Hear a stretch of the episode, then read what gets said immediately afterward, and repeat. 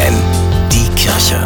Nachgedacht. In allen Weihnachtsgottesdiensten hat das katholische Hilfswerk Adveniat um eine Spende für Menschen in Not gebeten.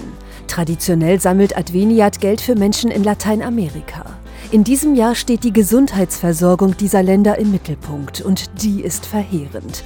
Staatliche Gesundheitssysteme funktionieren nicht, es fehlt an Medikamenten, an Krankenhäusern, an Ärzten. Deshalb versucht das katholische Hilfswerk zumindest eine minimale Versorgung für die Menschen zu gewährleisten. Mit den Spenden aus Deutschland baut das Hilfswerk zum Beispiel einfache Gesundheitsstationen und kümmert sich auch mancherorts darum, dass die Patienten erst einmal etwas zu essen bekommen. Denn viele, die dann dort um Hilfe bitten, sind unterernährt. Und wer arm ist, wird öfter krank. Auch jetzt, nach Weihnachten, freut sich das Hilfswerk über jede noch so kleine Zuwendung.